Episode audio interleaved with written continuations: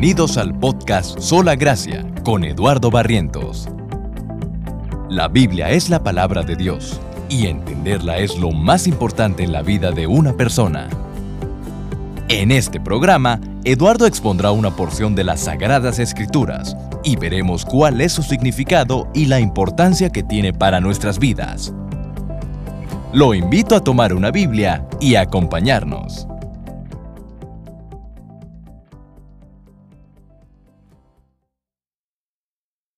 Sé que en este momento eh, todos estamos preocupados por las cosas que están sucediendo. Realmente es una época de miedo, incertidumbre. Escuchamos noticias acerca de este virus este, y la cantidad de muertos y de infectados que hay en, en tantos lados del mundo. Y creo que este es el momento donde necesitamos buenas noticias. Entonces, quiero compartirles las mejores noticias del mundo y quiero presentarles algo que sé que les puede dar esperanza y que puede darnos tranquilidad a pesar de lo que está sucediendo. Entonces, quiero platicarles, más bien, cuando uno se presenta, usualmente dice uno, yo soy Eduardo, ¿no? Y puede uno dar más contexto acerca de quién es uno. Yo soy Eduardo, soy el esposo de Karina, por ejemplo. Cuando vas a la escuela y te presentas con la maestra de tu niño, pues dices, yo soy Eduardo, soy el papá de este fulanito, por ejemplo. Entonces, cuando uno dice yo soy lo que sea, está mencionando o está hablando acerca de su identidad, quién es esa persona. Y cuando esa persona te comenta quién es, es la mejor idea que te puedes dar acerca de esa persona, ¿verdad? Mejor que si te platica un tercero, es mejor que te platique la persona directamente quién es ella. Entonces, lo mismo sucede con Jesús. Muchos de ustedes puede que lo conozcan únicamente como Jesús de Nazaret. Y estoy seguro que todos han escuchado acerca de él. O sea, si, los que vivimos en México, pues si vamos a cualquier iglesia, vamos a ver un crucifijo que le decimos un Cristo este, en cualquier iglesia. Inclusive si entra uno a la casa de familiares, amigos o la abuelita, pues puede que veamos imágenes o pinturas acerca de Jesús, vemos este... Eh, hemos escuchado acerca de él, nos han platicado inclusive algunas historias de la Biblia. Es más, hasta el maestro ateo de la prepa, eh, en mi caso que yo tuve, pues te platica acerca de Jesús de Nazaret y te, este, te comenta acerca de él. O sea, todo el mundo al menos ha escuchado ese nombre. Pero la pregunta importante es, ¿quién es Jesús? ¿No? Para muchas personas, Él es un gran maestro. Eh, para muchas personas, Él es un maestro que nos enseñó lecciones muy importantes. Hay otras personas que dicen que Jesús fue un revolucionario que luchaba por los oprimidos y por la gente necesitada. Hay algunas personas que dicen, bueno, pues él fue un buen hombre, ¿no? Como cualquier otro. Pero si queremos saber quién es Jesús realmente, lo mejor sería preguntarle él mismo, ¿no? Y puede ser que no esté aquí en persona para platicarnos, pero en la Biblia, en la palabra de Dios, podemos ver sus palabras, podemos leer sus palabras, podemos de cierta manera, él platicando con nosotros, él nos dice quién es él. Él mismo menciona siete veces, por ejemplo, en el Evangelio de Juan, menciona, yo soy y algo más acerca de él. Por ejemplo, él dijo, yo soy el pan de vida. Él dijo también, yo soy la luz del mundo. Él dijo, yo soy la puerta de las ovejas, que es lo que vamos a ver hoy. Él después dice, yo soy el buen pastor. Él también dijo, yo soy la resurrección y la vida. Él dijo, yo soy el camino, la verdad y la vida. Y él dijo, yo soy la vida verdadera. Son siete veces que esta frase Jesús mismo la menciona en el Evangelio de Juan y menciona cosas diferentes acerca de él. Por ejemplo, en mi, en mi nombre, si yo digo soy Eduardo, este, conoces algo de mí, pero no, no sabes o no puedes conocer todo lo que yo soy. ¿no? Si yo digo soy Eduardo y soy ingeniero, ok, ya conoces algo más acerca de mí. Si yo digo soy Eduardo, soy ingeniero y soy el esposo de Karina, ok, son dimensiones diferentes de mí, de mi personalidad, de quién soy yo, que si las juntas vas viendo un panorama más claro acerca de mí, me vas conociendo mejor. Hay personas que me conocen como empleado, hay personas que me, Karina me conoce como su esposo, mi mamá me conoce como su hijo, y si juntas todas esas partes, vas a tener una pintura más real y más cercana acerca de quién soy yo. Lo mismo sucede con Jesús. Entonces, Jesús es una persona tan magnífica, tan importante, tan impresionante, que una sola descripción no es suficiente para hablar acerca de todo lo que él es. Entonces, siete veces, al menos en el Evangelio de Juan, él menciona siete identidades, siete cosas acerca de Él para que lo vayamos conociendo. Entonces, quiero explorar, en esta época de cuarentena, quiero explorar las siete con ustedes y quiero empezar con esta que viene en el Evangelio de Juan, capítulo 10, versículos del 1 al 10. Si tienes una Biblia, puedes ir al Evangelio de Juan, es el capítulo 10, los versículos del 1 al 10, y si no, igual voy a leerlo este, aquí en la pantalla. Dice Juan 10 del 1 al 10, voy a leer en la nueva versión internacional. Ciertamente les aseguro, aquí está hablando Jesús, que el que no entra por la puerta al redil de las ovejas, sino que trepa y se mete por otro lado, es un ladrón y un bandido. El que entra por la puerta es el pastor de las ovejas. El portero le abre la puerta y las ovejas oyen su voz. Llama por nombre a las ovejas y las saca del redil. Cuando ya ha sacado a todas las que son suyas, va delante de ellas, y las ovejas lo siguen porque reconocen su voz. Pero a un incrédulo jamás lo siguen, más bien huyen de él porque no reconocen voces extrañas. Jesús les puso este ejemplo, pero ellos no captaron el sentido de sus palabras. Por eso volvió a decirles, ciertamente les aseguro que yo soy la puerta de las ovejas. Todos los que vinieron antes de mí eran unos ladrones y bandidos, pero las ovejas no les hicieron caso. Yo soy la puerta. El que entrare por esta puerta, que soy yo, será salvo. Se moverá con entera libertad y hallará pastos. El ladrón no viene más que para robar, matar y destruir. Yo he venido para que tengan vida y la tengan en abundancia. Este es el pasaje de Juan, capítulo 10, del 1 al 10. Voy a hacer una oración breve antes de empezar. Puede acompañarme también.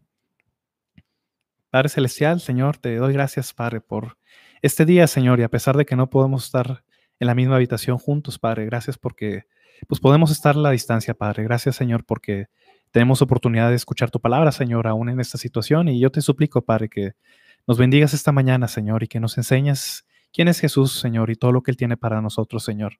Te lo suplico en el nombre de Cristo. Amén. Perfecto. Entonces, sí, ya que leímos el pasaje anterior, Jesús está hablando con líderes religiosos de su época, con líderes judíos llamados fariseos. Y Jesús les habla a ellos en una alegoría, una, metáfora. Una metáfora es cuando uso un símbolo para explicar o referirme a algo. Por ejemplo, eh, la mujer este, con la venda en los ojos, con la balanza en la mano y con la espada en la otra mano, es una alegoría de la justicia, ¿no? Porque las cosas que la, ceguera pues, habla de, que la ley no debe ver este, quién es el que está juzgando, la balanza habla de la equidad, la espada habla de pues, la, la, justicia o el castigo. Entonces, esa mujer con esas características es una alegoría de la justicia, que nosotros conocemos. ¿no? Si ves una, un esqueleto así con una túnica negra y una hoz en la mano, es una alegoría de la muerte. La muerte obviamente no viene con, con esqueleto y con, y con capucha, pero es una manera de referirnos o de ejemplificar características de esas cosas. Aquí Jesús está haciendo una alegoría de nosotros y de él mismo. La alegoría que él usa con los seres humanos es la alegoría de las ovejas y la alegoría que él usa en este pasaje son dos. Uno, como la puerta de las ovejas o la puerta del redil de las ovejas y la otra metáfora o alegoría que él usa es la alegoría de un pastor, que eso vamos a verlo la siguiente semana. En este pasaje son, como vimos, somos dos, son dos personas las, las que él está hablando aquí. Nosotros como las ovejas y él como la puerta de las ovejas o la puerta del redil de las ovejas. Vamos a ver tres cosas el día de hoy. Uno, el estado de las ovejas. ¿Por qué nos compara con ovejas la Biblia y Jesús en este pasaje? Varias veces en la Biblia se menciona a las personas como si fueran ovejas. Por ejemplo, hay algunos versículos como Salmo 77, 20, dice, por medio de Moisés y de Aarón guiaste como un rebaño tu pueblo. Está usando la metáfora de Israel como un rebaño de ovejas. Dice el Salmo 81, Pastor de Israel, tú que guías a José como a un rebaño, tú que reinas entre los querubines, escúchanos, resplandece. Otra vez está hablando de Dios como un pastor y de las personas como ovejas a quien Él tiene que guiar. Dice el Salmo 103, dice, reconozcan que el Señor es Dios, Él nos hizo y somos suyos, somos su pueblo y ovejas de su prado. Entonces, la misma metáfora de la oveja se usa una y otra vez en la Biblia para referirse a los seres humanos. E inclusive hay personas que tomaron esta metáfora o esta imagen de las ovejas y el pastor y oraban a Dios o le pedían a Dios en un lenguaje en el mismo lenguaje que ellos usaban con las ovejas. Por ejemplo, el rey David dice en el Salmo 23, Jehová es mi pastor, nada me faltará. El rey David se está viendo como una oveja y a Dios como su pastor. La pregunta es, ¿y por qué la Biblia usa a este animal específicamente para hacer una metáfora o una alusión a los seres humanos? ¿Por qué? ¿Qué tienen las ovejas eh, que sea parecido a nosotros? Hay al menos cuatro cosas que son muy similares entre las ovejas y nosotros. Uno, la oveja no tiene ningún sentido de dirección. La oveja no, es como un perro, no es como un gato. Eh, hay gente malosa que tira gatos en, el monte o los abandona o los perros. Y al final el gato o el perro vuelve a casa porque el, el gato y el perro se sabe ubicar y tiene un sentido de dirección y siempre encuentran el camino a casa.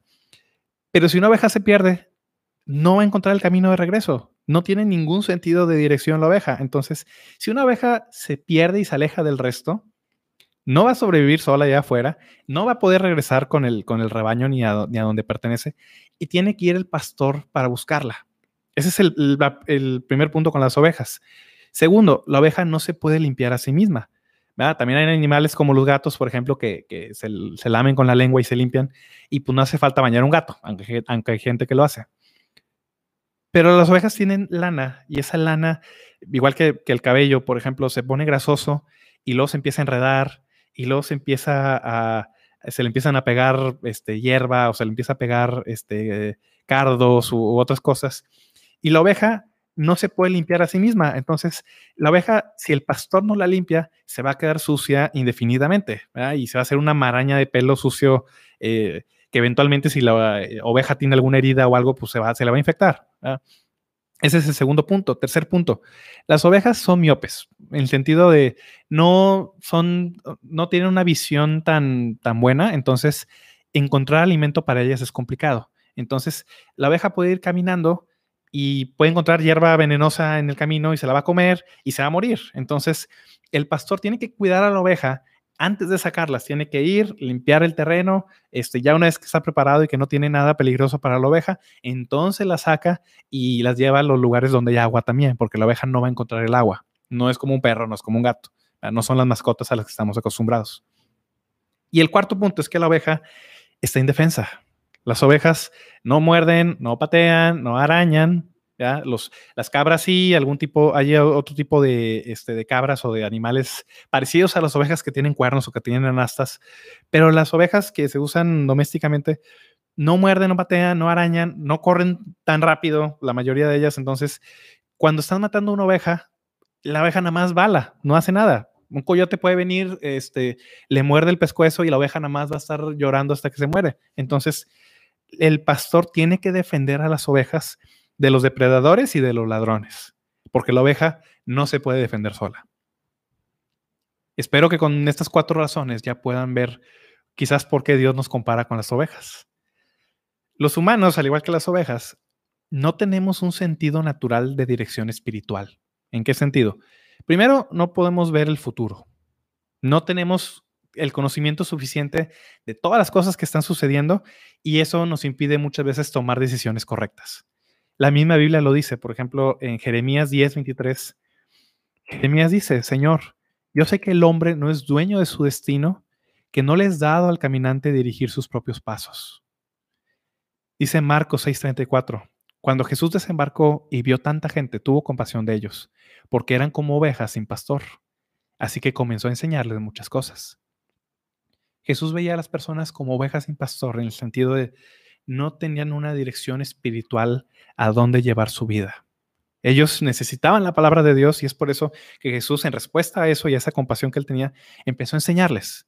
Porque nosotros somos como las ovejas, no tenemos una dirección espiritual, no sabemos qué hacer, no nos queda claro cómo agradar a Dios, muchas veces no nos queda claro eh, qué camino tomar, qué decisiones hacer, qué es lo correcto. Entonces, si nos guiamos a nosotros mismos para tomar nuestras propias decisiones acerca de lo bueno y lo malo, igual que a la ovejita, pues le va a parecer que un camino es bueno y se va a terminar desviando y se va a perder. Entonces, por eso nosotros somos como ovejas, no tenemos una dirección espiritual natural, tenemos que eh, buscarla del pastor.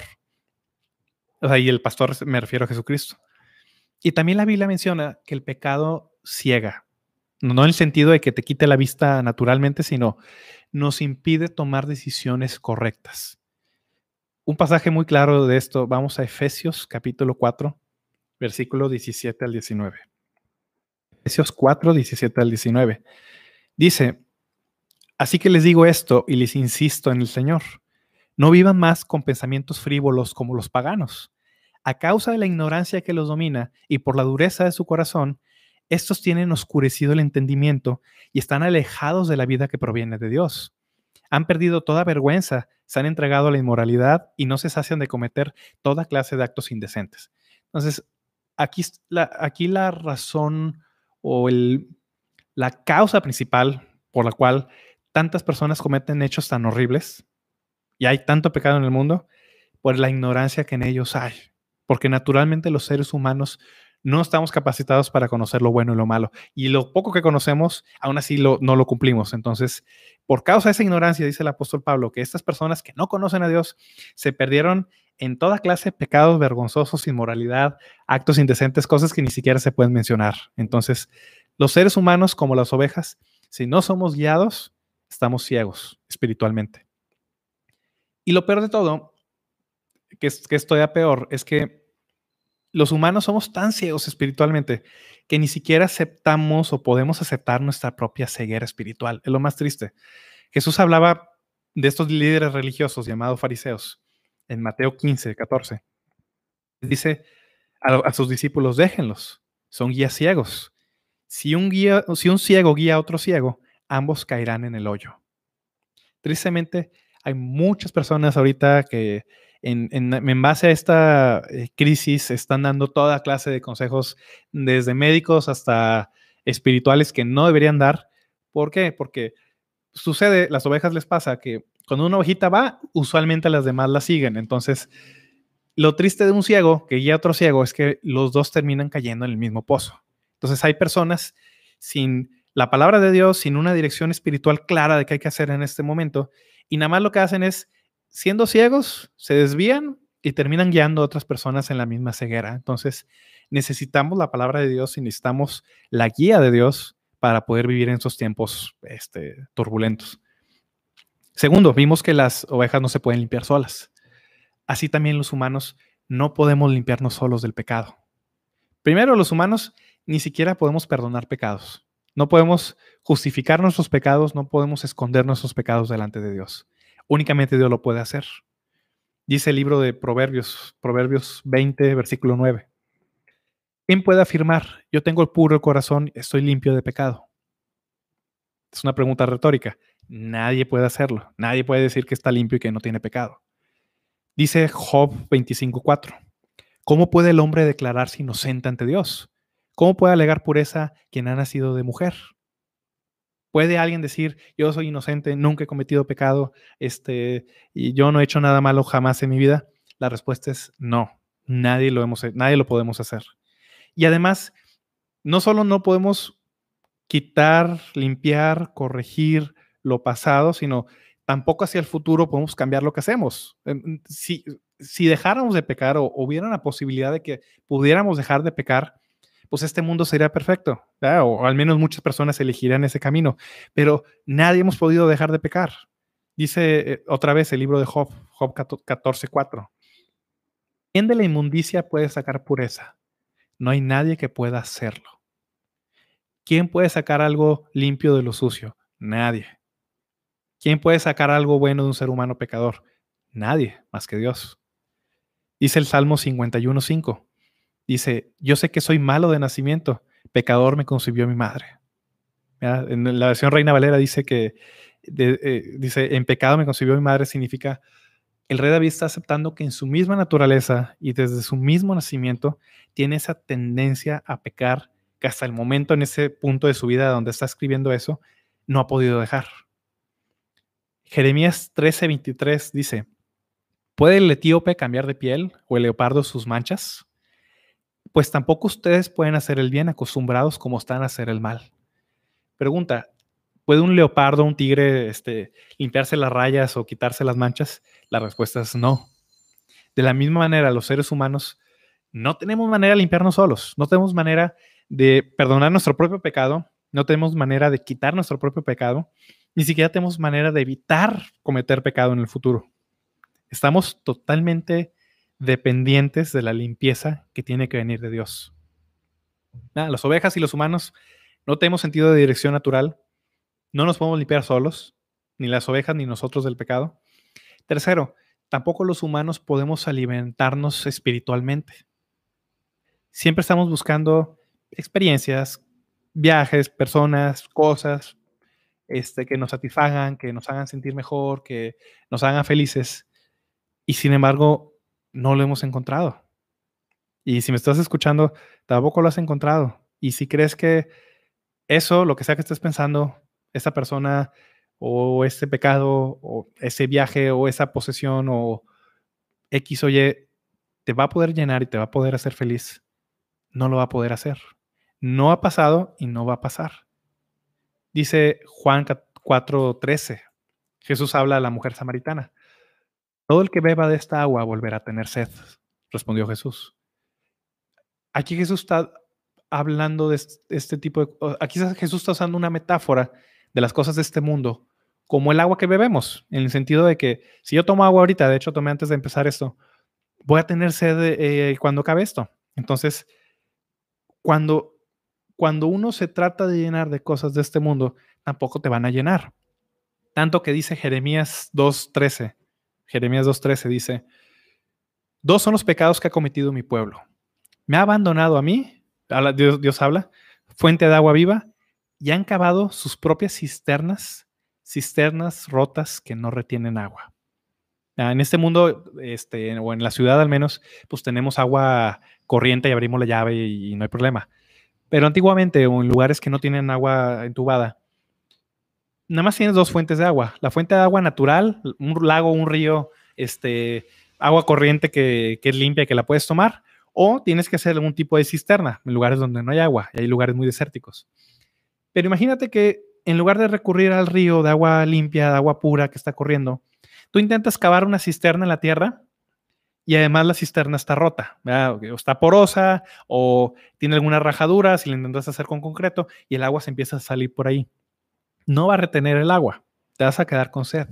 Y es una necedad querer estar en tu cisterna y querer apostarle a esa cisterna en lugar de ir al río de agua viva, el río que está corriendo y que tiene agua limpia que puedes tomar en cualquier momento.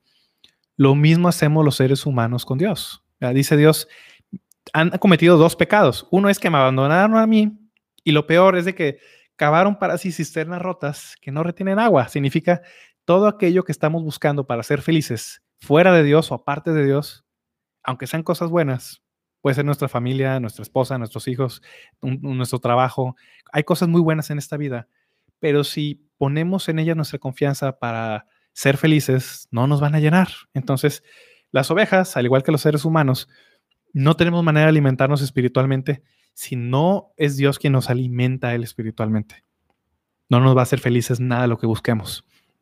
Y cuarto, los humanos no tenemos defensas verdaderas ante nada. Pensamos que tenemos el control, pero, pero de repente llegan cosas como el coronavirus, o huracanes, o terremotos, o tantas tragedias que han pasado, y no tenemos control sobre ellas. La realidad, o sea, y pueden meter millones de dólares a tratar de frenar esta enfermedad y sin embargo gente se ha muerto y se va a seguir muriendo en estos meses. Y ni siquiera tenemos control de nuestra propia vida. Es más, ni siquiera hay seguridad de que yo vaya a acabar esa transmisión este, hoy. No hay seguridad de que tú y yo estemos vivos cuando acabe este día. Dice el libro de Santiago, Santiago 4, capítulo 13 al 15. Ahora escuchen esto, ustedes que dicen, hoy o mañana iremos a tal o cual ciudad, pasaremos ahí un año, haremos negocios y ganaremos dinero. Y eso que ni siquiera, 14, y eso que ni siquiera saben qué sucederá mañana. ¿Qué es su vida? Ustedes son como la niebla que aparece por un momento y luego se desvanece. Más bien deberían decir, si el Señor quiere, viviremos y haremos esto o aquello ni siquiera hay control y creo que este, cualquiera que haya planeado unas vacaciones en este año, que probablemente de aquí a diciembre, no sé si de aquí a diciembre o al menos el verano no va a haber vacaciones y viajes por causa de esta pandemia, este es el mejor momento para darnos cuenta que no tenemos control ni defensa ante nada. Al igual que las ovejas, necesitamos la defensa de un pastor, en este caso es Dios, para poder estar seguros en medio de las situaciones peligrosas. Entonces, ya vimos que por algo el Señor Jesús nos compara con las ovejas. Tú y yo Necesitamos dirección, limpieza, alimento y seguridad. La buena noticia es que Él también nos dice dónde encontrarla. Vamos a ver ahí mismo en Juan 10. Juan 10, versículos del 7 al 9. Ah, si tienes tu Biblia ahí abierta, vamos a continuar en Juan 10, versículos del 7 al 9. Por eso volvió a decirles, ciertamente les aseguro que yo soy la puerta de las ovejas. Todos los que vinieron antes de mí eran unos ladrones y unos bandidos, pero las ovejas no les hicieron caso. Yo soy la puerta. El que entrare por esta puerta, que soy yo, será salvo. Se moverá con entera libertad y hallará pastos. Las ovejas, como ya vimos, son animales no inútiles, pero muy, muy, este, muy débiles en muchos aspectos pero son animales muy valiosos. ¿Por qué? Por la lana que dan. La oveja es muy valiosa porque esa lana en, las civilizaciones antiguas pues era eh, muy importante para hacer este, tejidos, para hacer este, ropa, se vendía a muy buen costo. Realmente las ovejas eran muy valiosas por eso y por la carne también que proveían.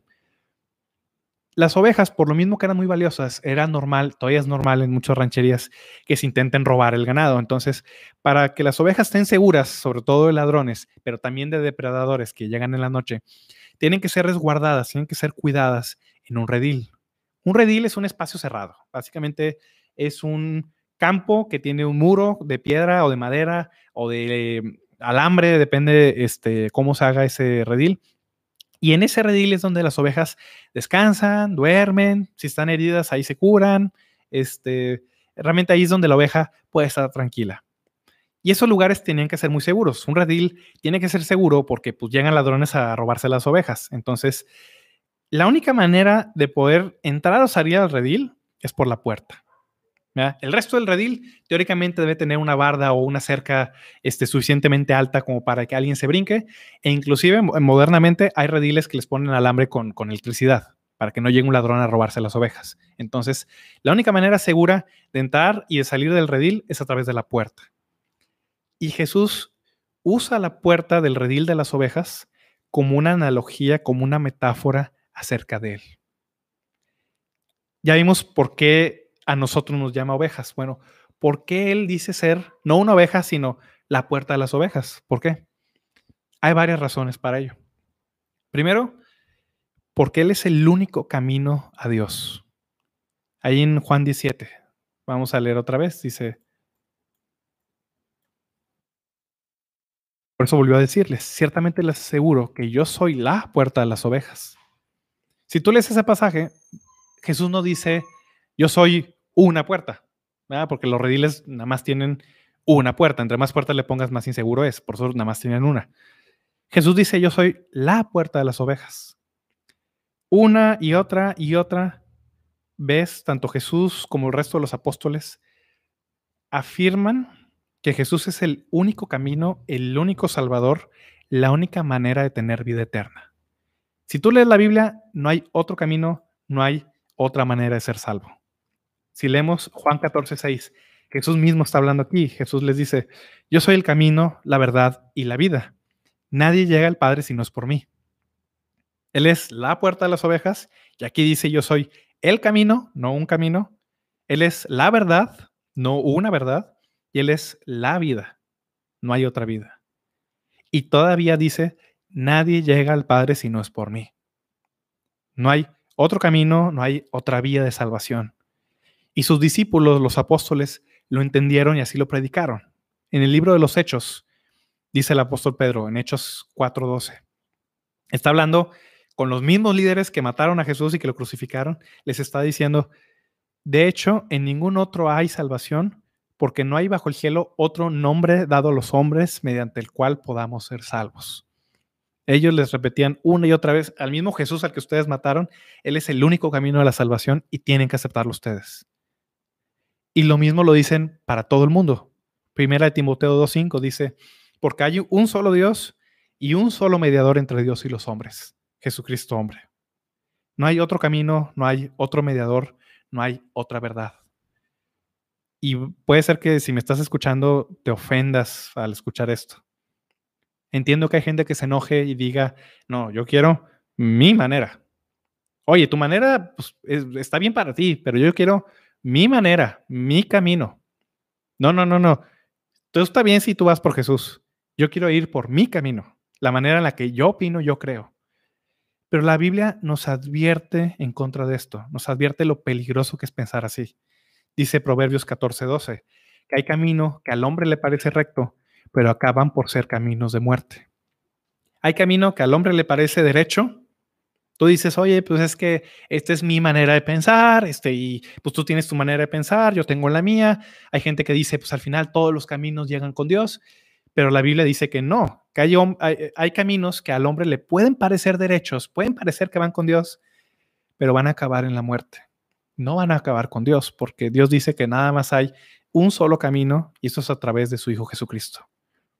Jesús es la puerta y dice ser la puerta de las ovejas porque es el único camino a Dios. Y no solo eso, sino menciona que hubo gente que intentaron entrar al redil por otro lado. Dice versículo 8, Juan 18, todos los que vinieron antes de mí eran unos ladrones y bandidos, pero las ovejas no les hicieron caso. Dice en el, en el versículo más atrás, dice que aquel que intenta entrar por el redil, no por la puerta, sino brincarse la barda, es un ladrón, es un bandido. Entonces, cualquier otra esperanza de salvación, si tú crees en otro camino, en otra esperanza de salvación, en otra manera en que te quieras acercar a Dios, tengo que decirte que es un camino falso. No te va a llevar con Dios. Ni Mahoma, ni Buda, ni Confucio, ni José Smith, ni Karl Marx, Karl Marx, ni nadie más, ni ninguna otra filosofía, ni ninguna otra religión te va a llevar con Dios. Ninguna religión te va a llevar con Dios. Únicamente Jesucristo te va a llevar con Él. Jesús es el único camino, la única verdad y la única vida. Entonces, en ese tiempo de crisis, muchas personas te van a ofrecer muchos caminos y soluciones de todo tipo, ¿no? Desde aquellos que este, te van a vender curas milagrosas para ahuyentar este virus, va a haber personas que te van a contar X o Y de mil cosas, pero si tú quieres tener seguridad verdadera, seguridad inquebrantable, seguridad que nadie te la puede quitar, Cristo es el único camino. Cristo es el único camino a Dios. Y también Él es el único que te puede dar vida. Ahí mismo en Juan 10, si leemos versículos del el, versículo 9, dice, yo soy la puerta. El que entrare por esta puerta, que soy yo, será salvo se moverá con entera libertad y hallará pastos. Dice Jesús también en el versículo 10. El ladrón no viene más que para robar, matar y destruir. Yo he venido para que tengan vida y la tengan en abundancia. Las ovejas para que puedan descansar, para que puedan recuperarse de sus heridas, para que puedan estar tranquilas durmiendo en la noche, tienen que entrar por el redil. Aquí la metáfora de esa seguridad que tiene la oveja la, seguridad que tiene la oveja es una metáfora de la salvación. Lo que Jesús quiere darte a ti es salvación, quiere darte vida eterna. Entonces, primero, ¿qué significa? ¿no? ¿Qué significa tener vida eterna y qué significa vida en abundancia? En la Biblia, cuando habla de vida eterna, habla de una relación personal, directa, inquebrantable con el único Dios vivo y verdadero. Una relación personal directa con Dios a eso se refiere la Biblia por vida eterna. Si leemos Juan, versículo, capítulo 17, versículo 3, Jesús dice, y esa es la vida eterna, que te conozcan a ti, el único Dios verdadero, y a Jesucristo, a quien tú has enviado. ¿Qué es la vida eterna? Muy sencillo, conocer al único Dios verdadero y a Jesucristo, a quien Él ha enviado. La vida eterna es tener una relación personal directa con Dios mismo. Dice 1 Juan capítulo 5, versículo 20. Dice que también sabemos que el Hijo de Dios ha venido y nos ha dado entendimiento para que conozcamos al Dios verdadero. Y estamos en el verdadero con su Hijo Jesucristo. Este es el verdadero Dios y la vida eterna. La vida eterna, en pocas palabras, es Jesucristo mismo. Es conocerlo a Él, es tener una relación con Él. Significa que Él va a ser para ti lo mismo que un pastor es para una oveja. Él te va a guiar, a cuidar, a alimentar, a proteger. Cosas que tú no puedes hacer por ti mismo. Y no solo dice que aquel que entre va a tener algo de vida, un poco de vida.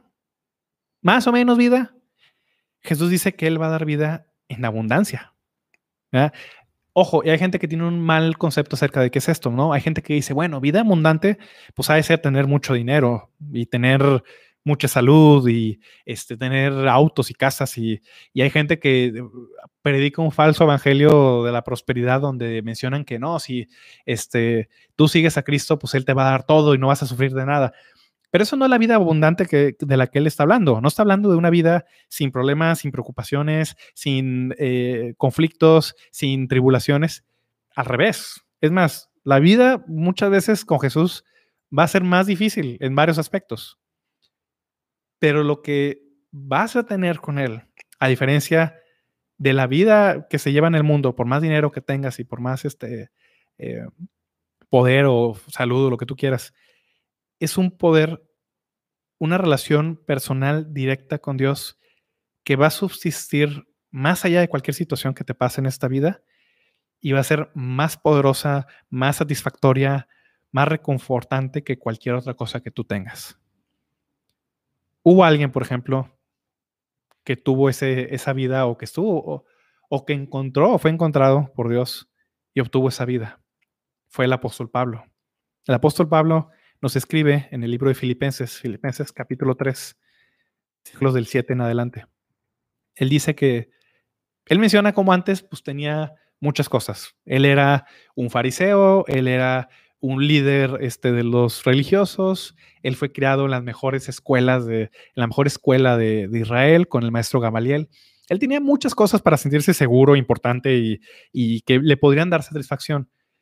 Pero él dice en el, capítulo de Filipenses 3, versículo 7, sin embargo, todo aquello que era para mí ganancia, todas esas cosas, ahora lo considero como pérdida por causa de Cristo.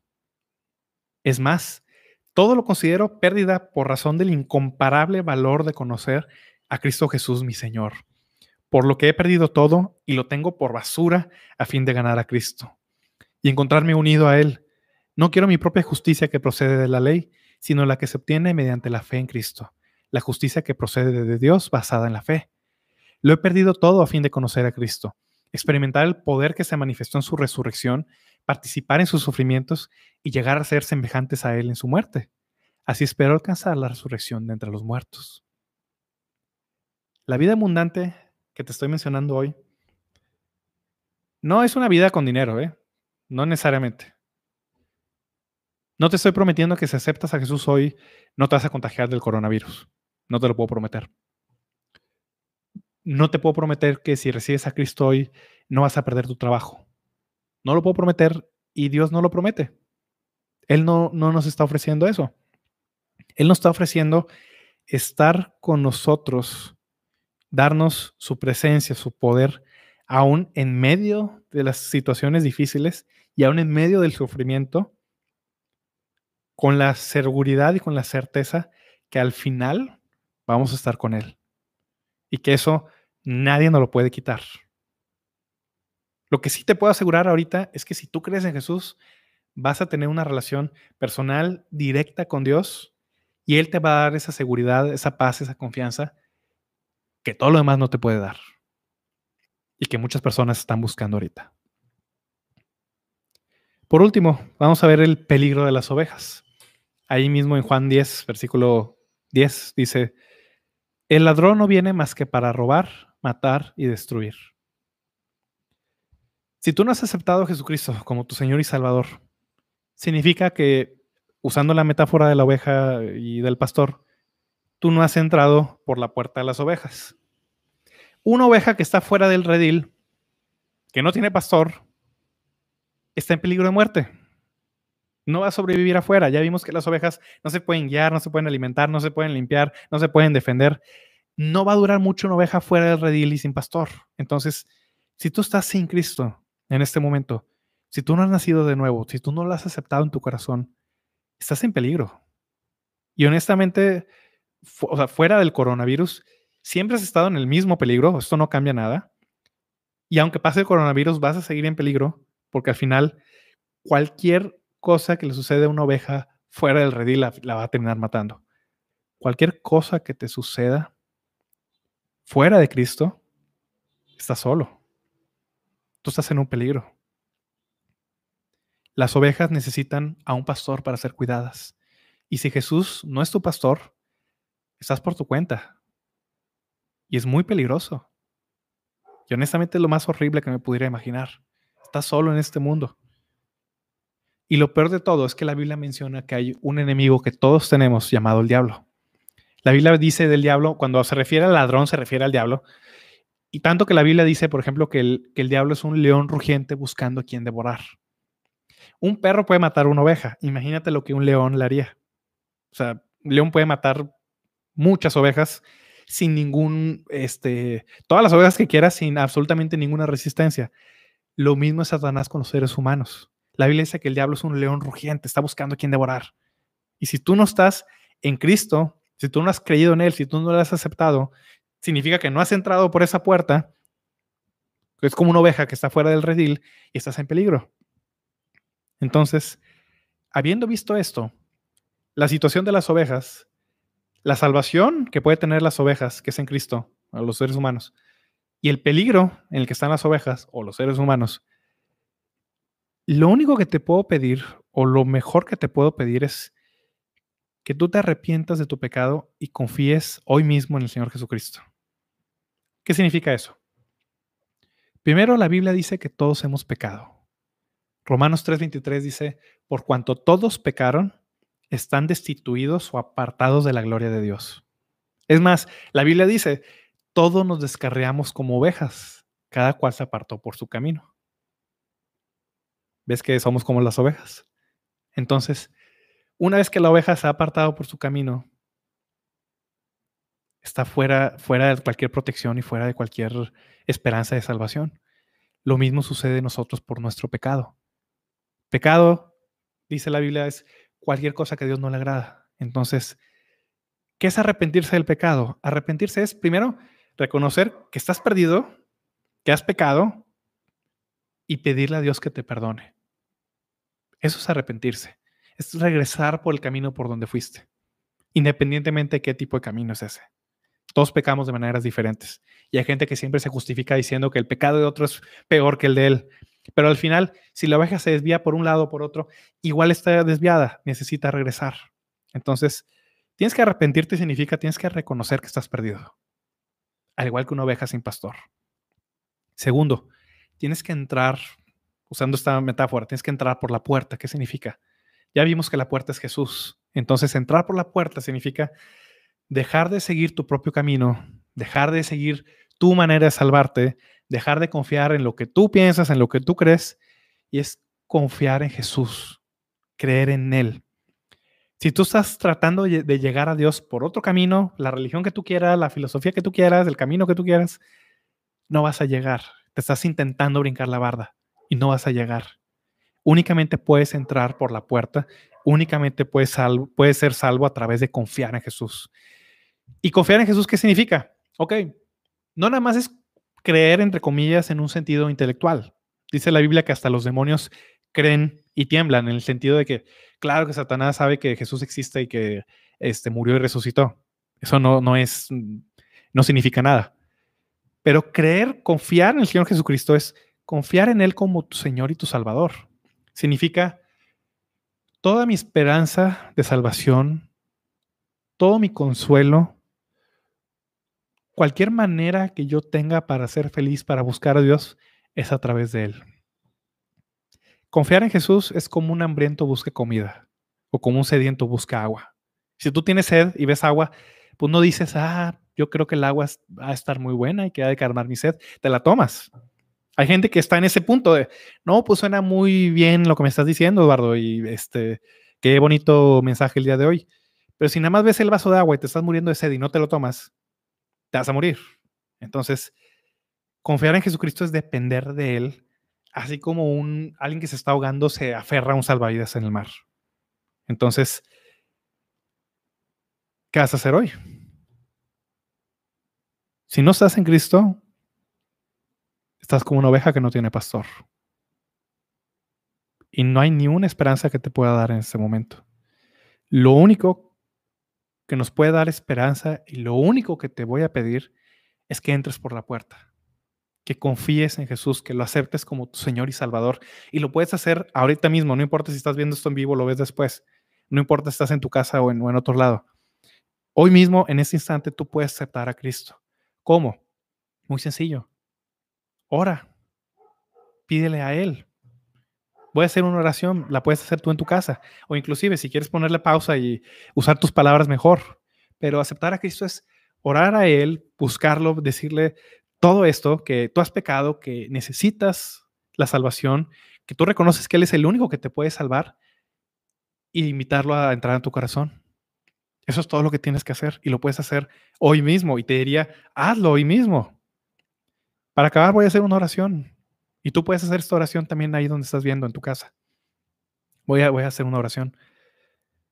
Padre Celestial, Señor, pues gracias por tu palabra, Señor. Tú nos enseñas, Padre, ¿Cuál es nuestra necesidad, Señor? Tú nos enseñas, Padre, que estamos perdidos, Señor, como ovejas, estamos indefensos, Padre.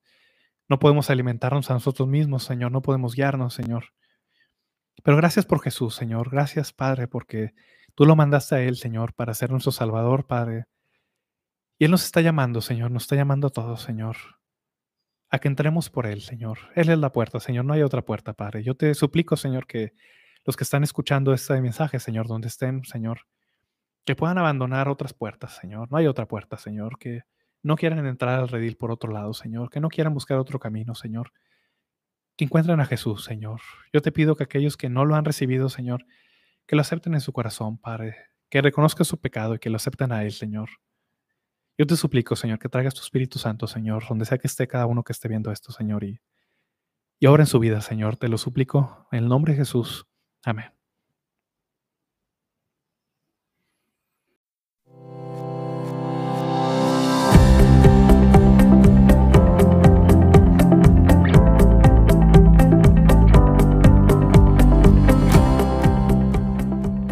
Gracias por escuchar este episodio. El objetivo de Sola Gracia es ayudar a la iglesia hispanoamericana con enseñanza bíblica de calidad, que sea fiel a la palabra de Dios y a la sana doctrina. Si este programa te fue de bendición, puedes compartirlo a tus amigos, familiares o compañeros de trabajo a través de WhatsApp, Twitter o Facebook. Que Dios los bendiga.